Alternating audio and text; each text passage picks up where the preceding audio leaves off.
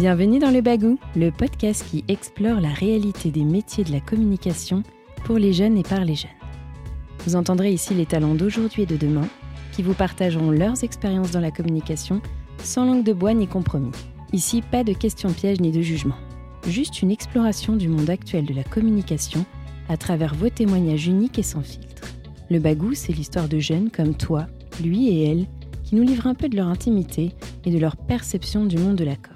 Grâce à leur récit, vous serez, on l'espère, réconfortés, déculpabilisés et motivés. On va parler d'opportunités professionnelles, de complexes, de pouvoir, d'émotions, de culot, mais avant tout d'histoire vraie. A-t-on le droit de douter, d'échouer, de réussir? Bienvenue dans Le Bagou, le premier podcast qui explore le monde de la com vu par les jeunes. Bienvenue dans ce dixième épisode du podcast Le Bagou. Aujourd'hui, je reçois non pas une, mais bien deux communicantes. Margot Lediberder et Louise Amiot, qui ont chacune fait leur bout de chemin avant d'arriver au même poste de chargée de mission au sein du cabinet d'études Occurrence. Dans un monde en constante évolution où les données et les informations sont essentielles, elles sont devenues au fil de leur mission de véritables expertes dans l'art de décrypter les tendances, d'analyser les comportements et de traduire les chiffres pour aider les organisations dans leur stratégie. Dans cet épisode, vous allez découvrir qu'il n'existe pas de chemin unique et tracé pour suivre ses objectifs. Si comme Margot et Louise, vous êtes du genre à aimer les challenges et la stimulation, cet épisode est vraiment fait pour vous. Comment ne pas s'ennuyer dans son travail? Comment provoquer sa chance et oser s'investir à fond dans ses idées? Autant de questions que nous allons explorer avec nos invités du jour. Allez, c'est parti. Belle écoute. Bienvenue Margot, bienvenue Louise. Bonjour. Alors c'est une grande première pour moi de recevoir non pas une mais deux invités. Donc on va, on va le faire euh, au fil de, au fil de l'eau. Euh, pour bien commencer, est-ce que vous pourriez vous présenter, euh, nous en dire un peu plus sur bah, comment vous êtes venu à la communication, par quel cursus scolaire vous êtes passé, et puis quelles ont été aussi les étapes de votre cheminement professionnel? Ok, tu veux que je commence, Margot? Vas-y, Louise. Ok. Euh, alors, bah, moi, j'ai fait un bac ES euh, e et euh, à la fin de mon bac, je savais pas trop quoi choisir parce que, bon, 18 ans, c'est quand même assez tôt. Et donc, je me suis dit, à l'époque, c'était APB, que j'allais laisser APB décider pour moi entre économie et histoire de l'art. Donc, c'est tombé sur histoire de l'art. J'ai trouvé ça super bien. J'ai fait deux ans de, licence. Et au bout d'un moment, quand même, je me suis dit, bon, concrètement, je sais pas trop, je vais peut-être pas me lancer dans une thèse, je, je me vois pas trop faire des études longues. Donc euh, j'ai un peu changé euh, d'idée et je voulais absolument euh, travailler en fait, être vraiment sur le terrain et, que ce soit assez concret. Et donc assez spontanément, je me suis dit bon bah je sais pas trop ce que je veux faire. pourquoi je choisirais pas des études assez générales où je vais avoir plein de métiers à la sortie et aussi plein de secteurs, plein de manières de travailler différentes. Donc je me suis dit la communication. Donc j'ai fait un BTS euh, com en alternance. D'accord. Et euh, c'était à l'ETS. Et j'ai enchaîné euh, à narrative sur le bachelor et le master, pareil en alternance. tout ça en com. Et c'est plutôt au fil des alternances que j'ai un peu changé du coup de, de, de, cap. Exactement. Mais on, on verra ça après. Et de mon côté, j'ai fait un bac littéraire et puis ensuite j'ai choisi d'aller euh, dans une euh, prépa littéraire. Donc j'y ai passé trois ans. Enfin, il y avait une très bonne ambiance, euh, pas très pas très studieuse finalement. et, et j'avais un peu du mal à me projeter sur la suite de mes études. je me voyais pas forcément aller à la fac, continuer en lettres. Enfin, continuer en lettres si, mais je me voyais pas devenir prof assez jeune. Enfin, c'était pas c'était pas quelque chose dans lequel je me projetais. Et finalement, c'est le CELSA qui m'a attirée, puisque donc c'était une école de communication, mais c'est plus l'aspect euh, sciences humaines, euh, sciences de l'information et de la communication qui mettent beaucoup en avant et qui m'a qui euh, par, enfin, dans la dans la lignée des études que je faisais déjà. Et en fait, c'est comme ça que je suis arrivée à la communication, donc par par le biais un peu théorique, recherche. Enfin voilà, c'est ça qui m'a qui m'a attirée au départ. D'accord. Donc finalement, vous êtes arrivée à la communication au fil de vos de vos études quoi. Vraiment. et alors, donc aujourd'hui, vous êtes toutes les deux chez Occurrence. J'imagine qu'avant, vous avez eu d'autres expériences professionnelles. Est-ce que vous pourriez m'en dire un peu plus? Toi, notamment avec euh, quelques passages en alternance, c'est ça? Oui, c'est ça. Bah, alors, en fait, j'ai démarré euh, en alternance euh, pour mon BTS dans un think tank patronal.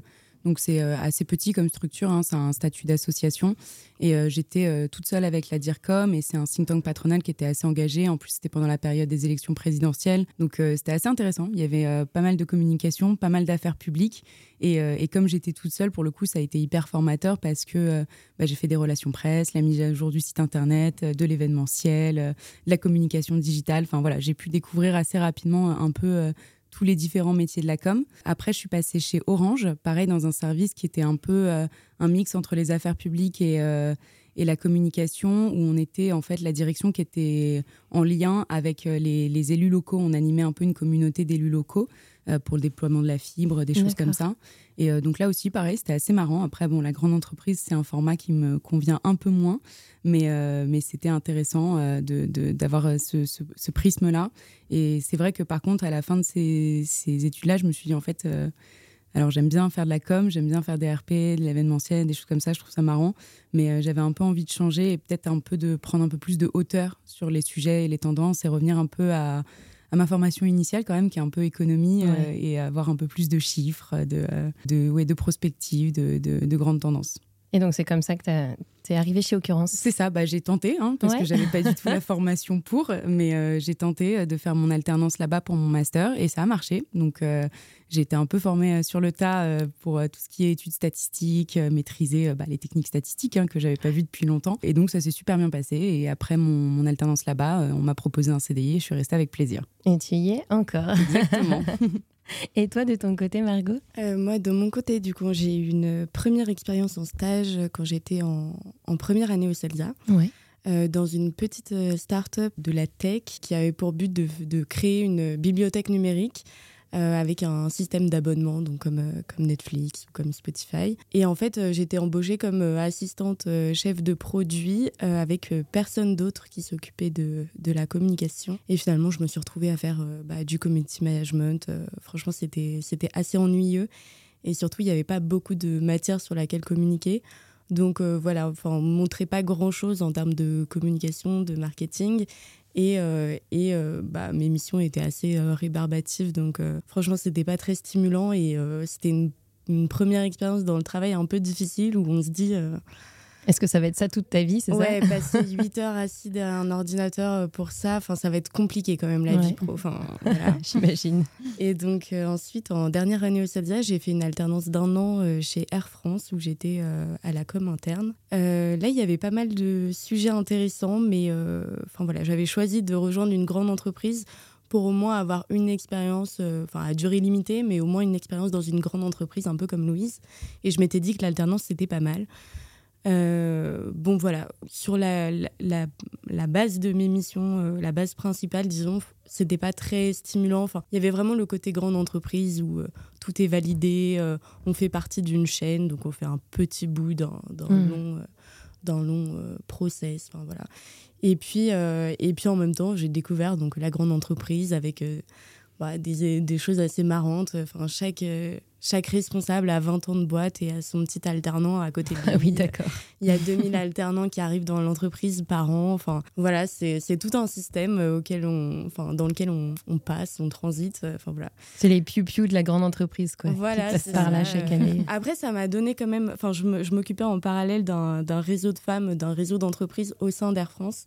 Et donc, euh, ça m'a permis de rencontrer euh, plein de personnes de plein de directions, de plein de niveaux hiérarchiques différents, et de les mettre en relation en organisant des événements. Et ça, c'était ça, c'était quand même intéressant, mais c'était pas le c'était pas le cœur de tes émissions. C'était pas permanent, donc euh, ah oui. voilà, c'était. Mais c'était un point positif. Mais voilà. Mais en tout cas, je suis sortie de cette alternance en me disant que bon, les grandes entreprises, c'était pas forcément pour moi non plus. Ah, j'ai l'impression que vous avez le même constat là-dessus. Hein. Voilà. Et plus globalement que la com, bon, j'étais pas ultra enthousiaste jusqu'à présent à l'idée de travailler dans la communication. Et finalement, c'est en recherchant un travail, euh, un premier CDI en période Covid, que je me suis rendu compte que bah, c'était peut-être le moment de prendre son courage à deux mains, entre guillemets, c'est-à-dire euh, dans l'imaginaire d'un étudiant en fin d'études de, de, reperdre un an, mais je considère que je les ai plutôt gagnés. Et c'était pour euh, refaire un Master 2 en sociologie appliquée. D'accord. Euh, pour euh, pouvoir rejoindre ce qui m'attirait le plus, c'est-à-dire un bureau euh, d'études, enfin de faire des études et d'avoir une, une, formation en statistique et pouvoir faire des études quali, des études quanti, enfin voilà, ce qui m'attirait donc, tu as fait ton alternance à ce moment-là chez Occurrence, c'est ça C'est à ce moment-là que je suis arrivée chez Occurrence. D'accord. Ok, super. Et alors, est-ce que vous pourriez m'en dire un peu plus sur euh, vos missions du quotidien pour qu'on en apprenne un peu plus sur vos postes de chargé de mission, si je ne me trompe pas? C'est ça, chargé de mission qui veut tout et rien ouais, c'est ça. euh, bah, en fait, ce qui est assez marrant chez Occurrence, c'est que du coup, et moi, ce que j'adore, c'est que c'est une petite structure Donc on a tous beaucoup d'autonomie, on doit être un peu tous des couteaux suisses. Donc en fait, les missions, on est un institut d'études, mais aussi on, fait du conseil. Donc en fait, ça va être très très varié. On peut avoir euh, une étude quantitative euh, assez classique. Euh, voilà, donc on rédige le questionnaire, on fait en sorte qu'il y ait le terrain, on récupère les données, on les analyse, on fait un rapport, on fait une présentation. Et après, il va y avoir des trucs beaucoup plus originaux et challengeants, par exemple sur du conseil ou alors des études qualitatives un peu, un peu tricky avec des opérations étonnantes pour, pour arriver à, à, interroger des cibles spécifiques. on va avoir des missions aussi sur la performance de la communication où en fait on va accompagner des grandes DIRCOM qui ont du mal à avoir une vision globale de leur performance et on va les, les, accompagner en faisant du sur-mesure pour qu'ils aient un espèce de cockpit, un tableau de bord euh, de leur KPI de performance. Donc euh, voilà, on est un peu euh, couteau suisse, on peut un peu tout faire. Il y a des trucs qu'on fait en commun, il y a des trucs qu'on fera jamais les mêmes missions avec Margot, mais, mais oui, l'avantage d'occurrence, c'est que comme c'est petit, bah, on est obligé de un peu pouvoir tout faire. Oui, et moi, ce que j'aime beaucoup aussi, c'est que donc comme, comme on est à la fois euh, dans les études et dans le conseil en communication, en fait, les deux euh, se nourrissent. Et, c'est ça qui est très agréable. C'est une posture qui est assez agréable à avoir parce que euh, souvent, on, on parle de la communication avec un, un certain cliché, c'est-à-dire c'est plutôt un métier d'intuition, d'impression. Et en fait, avoir des études qui nourrissent du conseil et du conseil qui nourrit les études, ça aide beaucoup et c'est, enfin, ça apporte une base assez solide. Et, euh, et ça, c'est enfin, ça, c'est euh, quelque chose de chouette chez Occurrence, puisque vraiment au sein de l'équipe, euh, la plupart des, des, personnes font les deux, justement. Donc, donc voilà. D'accord. Ouais, et puis ça vous nourrit même à titre personnel énormément parce que complètement. du coup vous étudiez sur tout type de secteur, tout type de cible ou alors vous avez chacune vos prédispositions, enfin des, des un cadre plus, bah, plus restreint? On peut avoir un cadre plus restreint. Après, il y a quand même la réalité qui est euh, est-ce qu'on est disponible pour prendre la mission? Mais, euh, mais par exemple, moi, je me suis un peu plus concentrée. Enfin, là, j'ai quand même pas mal de, de, de, mes clients qui sont plutôt dans le secteur bancaire ou alors euh, mutuelle, assurance. Euh, et pareil, dans les sujets, euh, je me suis un peu plus spécialisée sur tout ce qui va être comme responsable, ou quand, en général, quand il y a une mission qui est un peu taguée comme responsable, c'est plutôt vers moi que ça revient avec notre directeur Asael Adari. Mais oui, on, bouge un peu, on n'est pas non plus bloqué en se disant si demain il y, a autre chose que de la banque qui arrive, je vais pas dire ah non non non c'est pas mon secteur. Ça, et ça permet aussi d'aller justement sur d'autres. De complètement de changer, de voir plein de choses différentes. Ouais, moi je pense que mes missions sont un peu plus éclectiques que les tiennes. Euh, je pense que je fais autant de, de quali, de quanti et de conseils et avec des, des clients assez variés. D'accord. Donc euh, j'ai fait des missions pour euh, des musées par exemple, pour des assos, mais aussi pour, pour des, grandes entreprises. Donc voilà, c'est peut-être un peu plus varié puisque Louise a vraiment la casquette communication responsable. Euh, voilà, mais enfin, c'est aussi euh, ce qui est agréable, ce, renouvellement un peu des secteurs, des missions et euh, le fait que bah, on, découvre des secteurs assez régulièrement en fait, puisque les, missions tournent pas mal. Et alors, du coup, une mission, ça dure à peu près combien de temps se rendre compte? Uh-huh. J'imagine que c'est aussi varié que les secteurs et les clients. C'est la surprise. Non, une mission, bah, ça peut aller très vite, comme ça peut durer six mois, un an. Ça, dépend complètement du sujet, ça dépend de, de de la profondeur aussi de ce qu'on veut euh, analyser et chercher. Euh, on peut faire des petites études euh, assez rapidement qui vont sortir très vite et on peut avoir des missions de conseil ou d'accompagnement qui vont durer six mois, un an. Donc c'est un peu la surprise. c'est, c'est, ça bouge. Après, bon, les missions de six mois, un an, c'est pas du non-stop chez le client à bosser que pour eux. Donc ça peut durer dans le temps et on, on met la mission un peu de côté pendant deux mois. voilà, c'est ça pour se concentrer sur d'autres choses. Donc Enfin, ouais, moi, ça dépend. J'ai un peu de tout.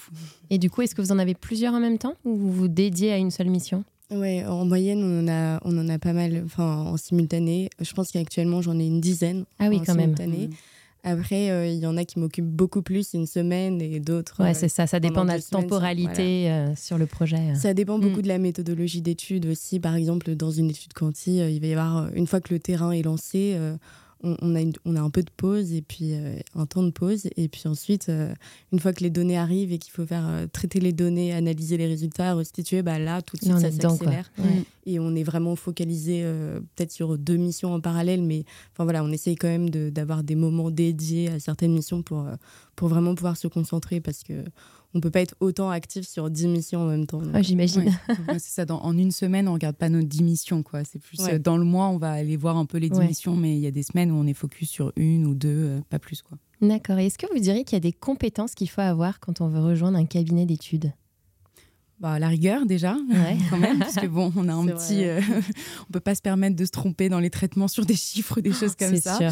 Donc euh, quand même, faut, faut être un peu rigoureux. Euh, un cabinet comme occurrence, faut, faut, pour moi, faut être assez agile parce que justement on n'est pas enfin on est petit on est censé bouger et c'est ça qui est aussi super cool c'est que on peut faire plein de trucs différents et aller tester plein de trucs différents mais donc il faut quand même être agile. Et pour moi il y a quand même l'autonomie où justement c'est un petit cabinet. Donc on n'est pas on n'arrive pas à 12 en réunion face aux clients. En général on est avec un directeur de mission qui nous supervise mais qui est pas tout le temps là à nous tenir la main. Donc ouais l'autonomie. Ouais je suis d'accord avec ces trois ces trois aspects. Et j'ajouterais peut-être la curiosité qui est vraiment liée à à, nos métiers, à nos mm. missions.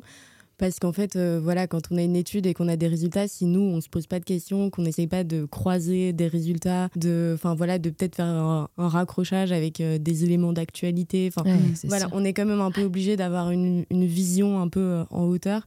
Et, donc voilà, enfin, je pense que la curiosité, c'est important aussi.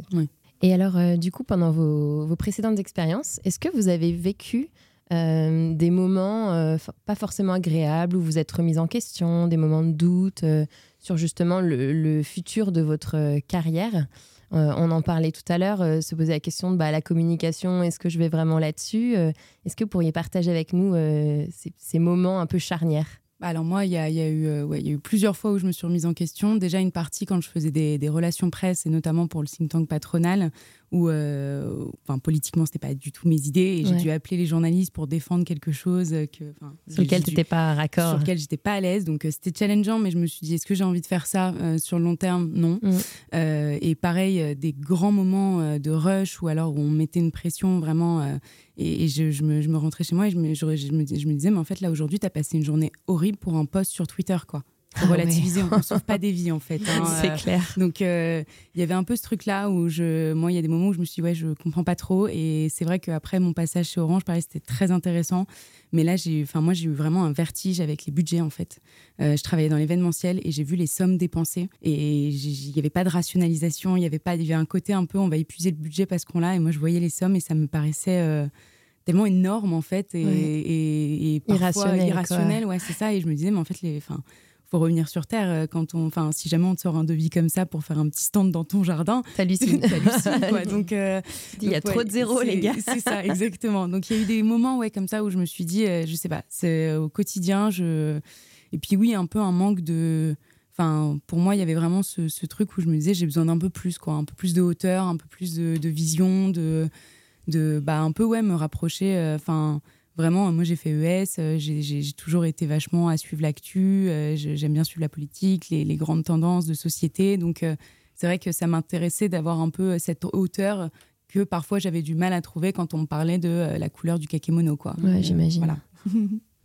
bah, moi, j'ai eu, aussi un, moment de flottement bah, après ces, ces deux expériences, du coup, à la fin de mes études au CELSA, au moment où je cherchais un, un CDI. Et là, effectivement, j'avais du mal à, à, me projeter dans un, bah, dans un travail dans la communication qui soit à la fois stimulant, que ce soit dans une entreprise sur laquelle je communique, mais euh, dans laquelle je crois.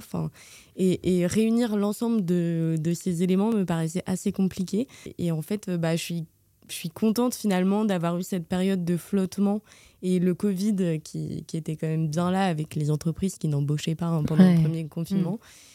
Et en fait, bah, du coup, euh, au moment du déconfinement, euh, je me suis dit, bah, s'il faut faire un an de plus, euh, je fais un an de plus. En plus, je serai chez Occurrence. C'est ce que je voulais. Donc voilà, qu'est-ce que c'est un an Enfin. Et finalement, comme tu dis, tu as bien fait. Oui, voilà, Parce que tu as trouvé, ta, en, tout cas, la voie actuelle oui, sur laquelle tu t'épanouis. Mais c'est pas évident, en fait, de se dire ça au départ. Au, départ, je me disais, enfin, c'était pas aussi clair que je voulais aller dans un, vers les études. Et, et donc, finalement, je Enfin, je me disais bon, euh, je vais, je vais trouver un travail et puis on verra bien, on verra si je vois, enfin, s'il y a des opportunités qui se présentent à moi. Mais c'était pas très enthousiasmant, disons. D'accord. Oui, parce que tu connaissais pas non plus euh, le cœur du métier, peut-être. Oui.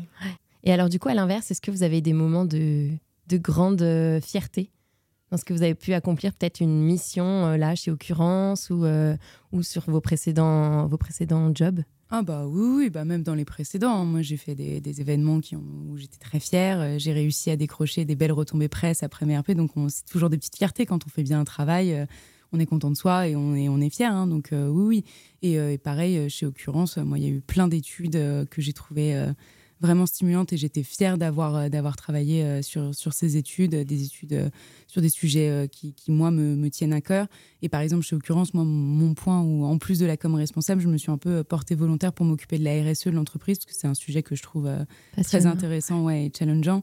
Et euh, dans mes grandes fiertés, c'est un peu d'avoir euh, remis en place euh, la stratégie, d'avoir fait le, le, bilan carbone d'occurrence. Ah oui. voilà, donc des trucs où pareil, hein, encore une fois, j'ai jamais eu de formation là-dessus, mais, mais ouais, j'aime je, bien être challengée, donc je, je, me suis dit que ça allait être marrant d'aller là-dessus.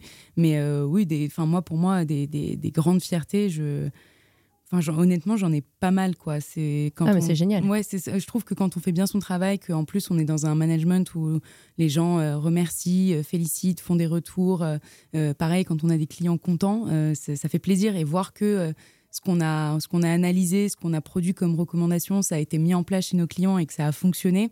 Bah, ça fait super plaisir. On se dit qu'on a été vraiment utile et qu'on a Ouais, qu'on a été au bout du truc. Ouais, je suis assez d'accord avec Louise. En fait, euh, comme on change beaucoup de missions, qu'il y a, il y a, enfin voilà, il y a, y a beaucoup de sujets euh, en cours et qu'on a beaucoup d'autonomie, qu'on doit un peu toujours s'adapter à un nouveau secteur, etc. Les petites fiertés, elles sont, elles sont assez présentes dans le quotidien. Et puis après, il y a des moments un peu plus euh, challengeants. Enfin, moi, par exemple, j'ai en tête quand j'étais encore en alternance et que euh, on m'a proposé mais un peu euh, vaguement d'animer un focus group. Et en fait c'est quand même quelque chose qui me faisait un peu un peu peur. Enfin je veux dire je me suis quand même retrouvée avec euh, un groupe de 10 personnes à animer pendant deux heures et demie avec une vitre teintée derrière moi et cinq clients et mon manager derrière ah la vitre teintée. Et en fait, ben, en fait j'étais j'étais pas tant fière de la prouesse que du fait de l'avoir fait sans qu'on m'ait trop poussé. Euh, parce que voilà, c'était un peu, enfin, ça faisait un peu peur. Et surtout, euh, je me suis dit, euh, bon, allez, on y va. On se pose pas trop de questions, surtout. Vaut mieux pas, je crois. et, on y va. et en fait, c'est juste d'avoir eu le courage de me dire, allez, on y va, sans, sans attendre d'avoir plus d'expérience, d'avoir plus, vu plus de focus group on se lance. Et, euh, et c'est ça, enfin, c'est des petits sauts parfois aussi dans le vide qui, qui font plaisir. Ouais, de t'être fait confiance et finalement, euh, allez, bon, essayons. De toute façon, il n'y a rien à perdre, il n'y a qu'à y gagner, quoi. Mm. Oui, voilà. Et en fait, c'est effectivement, on se rend compte après que c'est effectivement en faisant qu'on gagne euh, en confiance. En fait, une fois, une fois qu'on en a fait un, bah, ça nous paraît plus du tout insurmontable. Enfin... Ouais, c'est sûr. Et alors, du coup, est-ce que vous pensez que vous avez eu besoin de bagou, parce que c'est le nom de ce podcast, pour en arriver là où vous êtes, que ce soit euh, bah, euh, sur votre chemin professionnel, chez Occurrence, à cette mission-là, et même en rapport avec euh, bah, vos clients face à vous tous les jours? Bah oui, moi je pense qu'il faut absolument du bagou, il faut être audacieux. déjà dans la communication, on est un métier quand même de, de création, de stratégie, donc si on reste dans les carcans euh, établis, euh, bah, c'est pas très innovant et on va pas trop euh, s'amuser. quoi. Donc il faut déjà dans la com avoir un peu d'audace et, du bagou. en tant que jeune, jeune un peu, on va dire jeune diplômé, début actif, là, pour trouver une alternance, pour, pour trouver une boîte sympa, pour trouver un stage, bah, il faut oser. On a, il n'y a, pas de, a pas de mal à se faire, à se faire on va dire, refouler. Quoi. Au pire, on aura tenté. Euh, moi, je vois, en l'occurrence, euh, je pensais que j'avais aucune chance. Bah, finalement, on m'a prise et ça fait quatre ans que je suis là-bas. Donc, euh, il faut, il faut pas hésiter à tenter. Et, pareil, il faut pas avoir peur de, de, proposer des idées. on a le droit de dire des bêtises, on a le droit de se tromper. c'est pas grave. Donc, il faut, moi, oui, je pense que dans tout, il faut du bagou pour. pour, pour oser poser des questions, faire des propositions. C'est pas parce qu'on est parce qu'on est jeune, euh, c'est pas parce qu'on est euh, des alternants euh, qu'on doit rien dire, que notre avis est stupide et c'est intéressant et justement faut oser le donner. je trouve que c'est un bon conseil que tu transmets là de d'oser prendre la parole parce que même si on est le comme je disais tout à l'heure le piou piou dans l'entreprise on a, on a une vision aussi des choses. Et d'ailleurs, euh, beaucoup de communicants aujourd'hui se posent la question de bah, les jeunes, qu'est-ce qu'ils en pensent, comment s'adresser bah à eux. Donc, euh, écoutez, euh, écoutez vos jeunes au sein des entreprises. Et, et, dans les entreprises, en général, moi j'ai eu des tuteurs d'alternance de, de, qui étaient ravis d'avoir quelqu'un qui est fraîchement à l'école, qui, parce que ils, bah, voilà, ils ont fait leurs études il y a, il y a 20 ans, ils sont pas forcément au fait de toutes les dernières tendances et ils sont contents en fait d'avoir des jeunes qui leur disent ah mais il y a ça qui est super, on pourrait essayer ça. Donc donc faut oser, faut, faut vraiment oser et, au pire et bah c'est non, au pire c'est pas grave en fait. Encore une fois, on sauve pas des vies. Hein, donc et au contraire, un autre chemin va s'ouvrir. Exactement, c'est ça. Et effectivement, je trouve que en fait, le milieu professionnel, c'est un bon endroit pour, euh, pour oser, euh, puisque c'est vraiment en, cumulant bah, les prises de parole ou les expériences, euh, même le fait de... En, en relation client, en fait, on est un peu obligé de, se, montrer. On ne peut pas rester dans quelque chose de très académique avec des... Enfin voilà. Et, tout ça, c'est... Enfin, à chaque fois qu'on fait un, une, nouvelle une petite action en ce sens, enfin, ça permet vraiment de, gagner en, confiance. Et, euh, et, en fait, au départ, bah, on fait un peu comme si on avait confiance. Donc c'est un peu, bah, c'est un peu de l'audace parce qu'en fait, même quand on, prend la parole tout simplement lors d'une réunion, on a l'impression de, se jeter un peu à l'eau. Et en fait, très vite, bah, ça devient un réflexe. Et très vite, en fait, la, confiance qu'on simule devient euh, vraiment acquise. Et ça, je trouve que le milieu professionnel, c'est assez, euh, c'est un bon endroit pour faire ça. Euh, notamment parce que normalement on, travaille sur les sujets et donc du coup on a, on a quand même quelque chose à dire, on, on sait quand même de quoi on parle euh, et, donc voilà, c'est un, bon moyen de prendre la parole et d'exprimer son point de vue. Ouais, finalement, vous devenez un experte euh, mm. sur un sujet, donc euh, vous n'êtes pas là pour rien. c'est ça. Il ne faut pas avoir peur justement de, de, s'assumer. Enfin, quand on a fait un master de communication, alors oui, on peut être jeune, on peut avoir ne pas trop d'expérience professionnelle, mais on est quand même expert d'un sujet. Ouais, complètement. Et, donc il faut, bah, il faut oser assumer cette, cette posture. Et alors du coup, pour vous, qu'est-ce que la réussite? Grande question. Ah, et est-ce que vous considérez que là, dans votre euh, chemin de vie, vous, vous avez déjà réussi, là vous en êtes? Bah alors la réussite, moi je, dirais que c'est un bon équilibre entre, entre plein de choses. Enfin moi je considère que pour l'instant là où j'en suis j'ai réussi parce que déjà euh, moi j'avoue que là là-dessus c'est pas très euh, c'est pas très institut d'études mais je me fixe pas des grands objectifs. Euh... voilà c'est bien ça. ça. change un peu de ce que je raconte aux clients mais pour moi je réussis sans pour autant avoir mis un, un objectif déjà à la base. j'ai un travail où quand je me lève le matin je me sens utile, je suis contente d'y aller. je j'ai un bon euh, équilibre euh, vie pro perso. J'apprends plein de choses. Euh, j'ai plein d'opportunités de me développer et, et j'ai pas l'impression que là je suis installée dans un poste et que roule ça va continuer pendant des années. C'est ça va évoluer, ça va changer. Enfin voilà. je... Tu sais pas de quoi sera fait demain, mais justement ça t'attire et et c'est hyper Et ça me dit bien d'aller voir. Donc ouais, pour moi la réussite c'est plus être euh, bien à un endroit, être en phase avec euh, ce qu'on veut, ce qu'on attend. Enfin, il y a des gens, par exemple, qui sont très carriéristes, euh, qui veulent bosser 50 heures par semaine, avoir des gros salaires. Moi, c'est pas c'est pas ce qui m'attire, mais et c'est important d'être juste en bah, en phase avec soi-même. Et pour moi, c'est ça la réussite, c'est se dire j'ai réussi à avoir une vie qui me, qui me, où je me lève le matin, je suis content de me lever le matin. Déjà, c'est pas mal. C'est très chouette. ouais, moi aussi, j'ai tendance à avoir la réussite un peu comme une dynamique. Euh, et, pour le coup, peut-être comme un équilibre qui peut ne pas être si simple à maintenir. Et euh, la réussite, c'est aussi euh, réussir à faire en sorte que cette dynamique reste positive. je veux dire, ça peut. Enfin, il y a des moments de réussite intense qui sont quand même assez éphémères.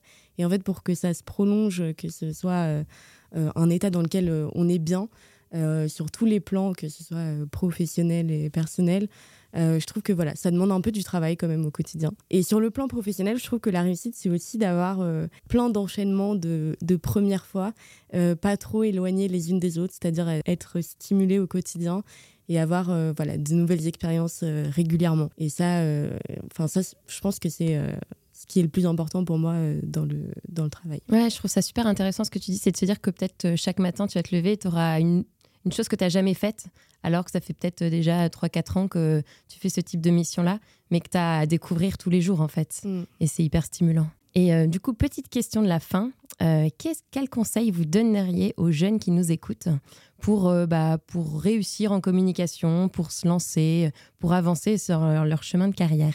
Alors moi, le premier conseil, c'est tester. Enfin, vraiment, il faut faire des stages, il faut aller en alternance, faut... parce que bon, la, communication, c'est super bien les cours, mais euh, c'est quand même beaucoup plus concret. Euh, dans le dur. quand on fait une vraie campagne ou quand on fait une vraie, euh, un vrai événement ou des choses comme ça. Donc, déjà, il faut, faut, faut, vraiment mettre en pratique. Il ne faut pas avoir peur d'aller tester les différents métiers. c'est pas parce que quand on rentre en com, on se dit, ah, moi, je veux être CM, qu'il faut que se focus là-dessus. C'est important d'aller voir un peu les différents métiers parce qu'on on bosse tous main dans la main quand même. donc, il faut connaître un peu les métiers des autres.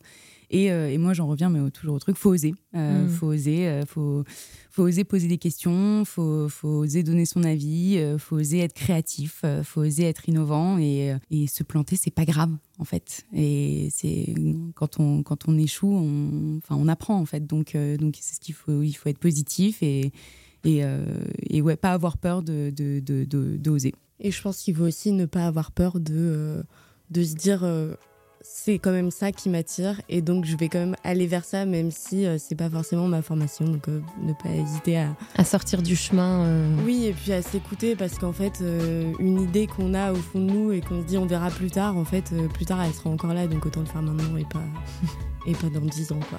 Ouais c'est sûr. Bah merci à toutes les deux. J'étais ravie de vous recevoir et puis bah, j'invite tous ceux qui nous écoutent, si vous voulez prendre contact avec Louise et Margot, à passer par leur LinkedIn. On mettra les, liens sur euh, les, les notes de l'épisode. Merci à vous. Merci beaucoup. Merci beaucoup. C'est déjà la fin de ce dixième épisode qui clôture une belle première saison du Bagou. J'espère que ce format vous plaît autant qu'à moi et vous accompagne chaque mois et que vous aurez plaisir à découvrir euh, nos nouveaux invités dès septembre. Je remercie l'agence New Wing et Emmanuel Miu qui nous accompagnent depuis le début euh, dans le montage de ces rendez-vous et puis euh, à l'école narrative qui nous a accueillis aujourd'hui pour enregistrer ce rendez-vous. À très bientôt et bel été!